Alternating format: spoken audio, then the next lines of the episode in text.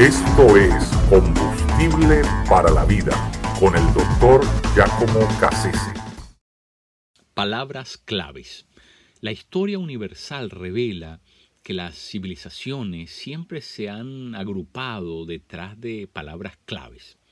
Eh, esas palabras también son llamadas palabras seminales, porque son eh, las palabras que de alguna manera al estudiarlas explican lo que esas culturas, civilizaciones eh, tenían por prioridad y también curiosamente revelan ante lo cual se postraban, es decir, lo que adoraban.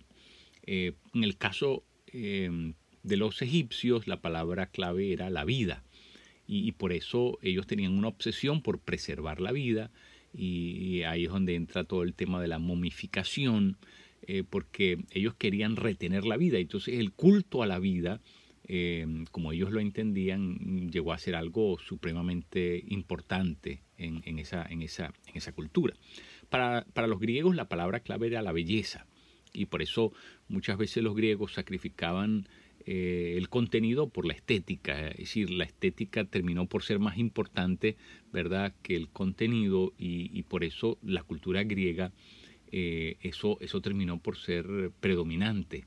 Y, luego con el tiempo de los romanos, la palabra clave era el orden, y, por eso los romanos se abocaban a todo el tema de la ley, de la jurisprudencia, y por eso organizaron la vida de esa manera y, bueno, el Estado terminó, el Estado y los emperadores terminaron por ser dioses. A ellos se les adoraba porque eran quienes podían preservar ese orden de manera, de manera total. En el tiempo de la, de la Ilustración, eh, la Revolución Francesa impuso tres palabras eh, que de alguna manera sintetizaban lo que eran los logros, las conquistas que se proponía la, Revolución Francesa. Eh, libertad, igualdad y fraternidad. Y bajo ese, esas tres palabras que la usaban como vanguardia, bandera, de estandarte de, guerra, y, fueron persiguiendo sus objetivos. Claro, todo el mundo sabe en qué terminó la Revolución Francesa, ¿verdad? No hubo mm, ni nada que tuviera que ver con la libertad, terminó en, en el, régimen eh, autocrático de, terror de Robespierre eh, y sabemos ¿verdad? que eso no se logró. En nuestro tiempo, en la cultura en la que nosotros vivimos, las palabras claves son la palabra libertad, la palabra eh, choice o preferencia y la palabra tolerancia. En la posmodernidad esas son las palabras claves.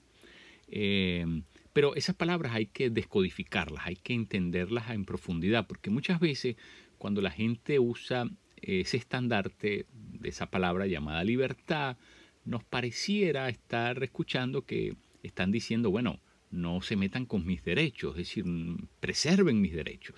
Y, pareciera que, es algo noble y sensato a lo que se aspira, pero en realidad cuando uno mira más de cerca se da cuenta que en, eh, lo que se está tratando de, invocar es un salvoconducto para escapar de la ley. En otras palabras, es un antinomianismo. Es ah, eh, que el ser humano, mm, en aras de la libertad, pueda vivir por encima de la ley, fuera de la ley. Y entonces eso técnicamente lo que significa eh, es que es una anarquía.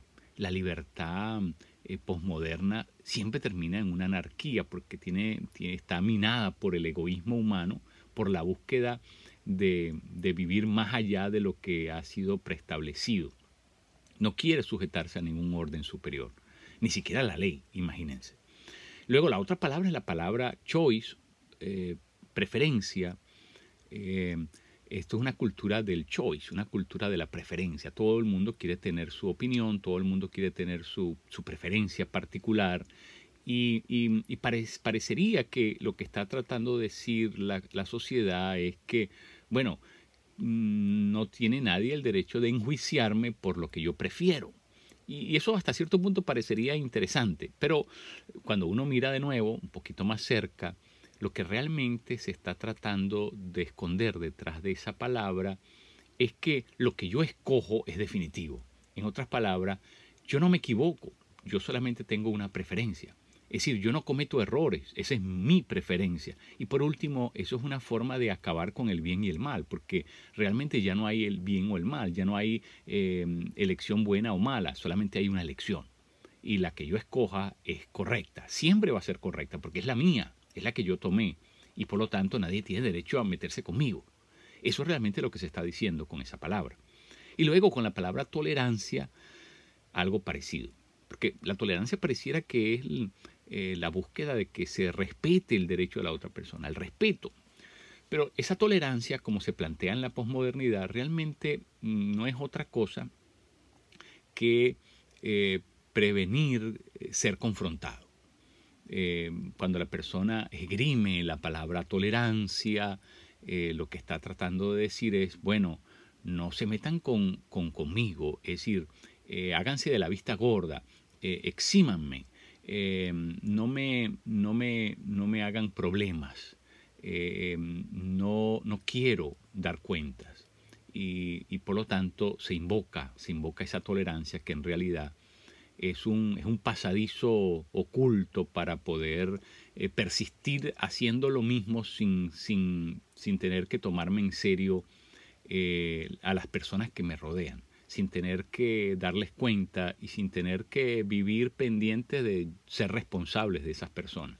Entonces, eh, eh, todas las palabras em, que, forman parte de la idiosincrasia de una nación, de una cultura, de una civilización, necesitan ser examinadas cuidadosamente porque hay, hay em, tejido en ellas una, una, filosofía, hay tejido en ellas un ideal, una propuesta eh, digamos, mm, eh, un esquema mental que nosotros necesitamos comprender profundamente. Y la sociedad en la que nos ha, vivido, nos ha tocado vivir es una sociedad, eh, ¿verdad?, que, que, tiene unas, unas, características muy propias y que nosotros como cristianos necesitamos aprender a leer esos signos de los tiempos, como decía Jesús. Necesitamos aprender a, a discernir cosas en la profundidad, porque de lo contrario terminamos usando la misma jerga de ellos eh, y por lo tanto eh, eh, de alguna manera validando algo que es completamente incorrecto. Así que como cristianos necesitamos observar eso, necesitamos observar bien, con mucha cautela, el lenguaje, porque el lenguaje no opera por sí solo. El lenguaje es una expresión de un pensamiento. Así que tenemos que ser críticos en esto como gente de fe. Thank